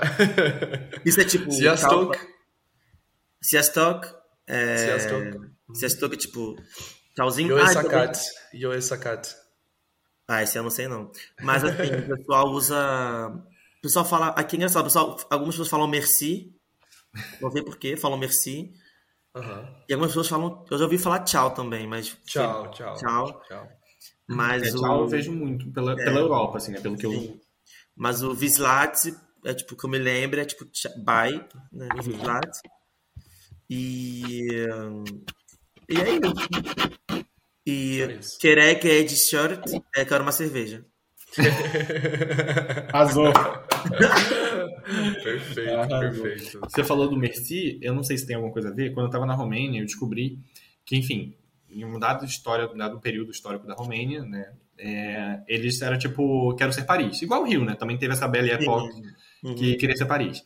E, e hoje em dia, até hoje em dia, se você vai na Romênia, é mais fácil você conseguir falar em francês com alguém do que em inglês. Eles falam inglês, tipo, a maior uhum. parte, assim. Mas tem mais facilidade para falar em francês, tipo, muito mais, assim. Essa influência, então, né? É, tipo, é, vem, vem disso, assim. Lá é, e como é uma língua, é, como é que é o nome? Latina, também tem uma facilidade. Sim. Mas lá, tipo assim, teve uma época que a High Society romena só falava em francês entre eles, assim, entendeu? Tipo, era bem quero ser mesmo. Mas não sei se tem alguma coisa a ver, mas como é perto, né, pode ser que tenha uhum. alguma influência. Mas enfim, meus queridos, vocês têm alguma coisa a acrescentar? Faltou falar de alguma coisa? Venham para a Hungria, conheçam Budapeste, vai todo mundo amar, incrível. Isso. Certeza Apliquem, que vocês vão muito. Não tenham medo, né? Apliquem pro, pro, pro processo. É, é, é, longo, é chatinho, mas vale a pena. Vai certo, vale a pena. Você falar que não paga nada. Né? É de graça tem isso na testa. Verdade. É verdade. Exato, é, gente, não paga nada. Bom, não paga nada, cara. é de graça para aplicar, então não tem por que não fazê-lo. É, tipo assim, tá na dúvida? Tenta. Se tenta. não conseguir, no ano que vem você tenta mais forte. Exato. Que vale a pena. de ajuda, conta com a gente. É, segue lá no Instagram, a Rafael SVG. Não. Rafael SVG e Mochileque. É. Vou até seguir o Rafael também, que não tem. Muito fácil. Então é isso aí, galera. Muito obrigado aí, Felipe. Foi muito bom trocar essa ideia. Muito Acho que é a primeira vez que eu falo sobre a bolsa assim no podcast. E, e é isso, amigo. Pode precisar aí, pode contar. Te espero aqui no. Te espero aqui no novo, pra gente trocar mais, pra gente beber uma cervejinha. Beleza. Gente, então, para encerrar aqui o episódio, É, quero agradecer né, vocês dois por terem vindo, por terem falado tanto, terem né, passado aqui quase duas horas com a gente. E, bom, para você que está ouvindo, muito obrigado por ouvir até agora. É, tem mais episódio vindo. E se tiver alguma sugestão, sei lá, conhece alguém que mora em Singapura, manda pra gente. vai que, vai que. Tá vendo? Também volta ao mundo e tudo já, né? Mas, enfim, gente, muito obrigado e até a próxima.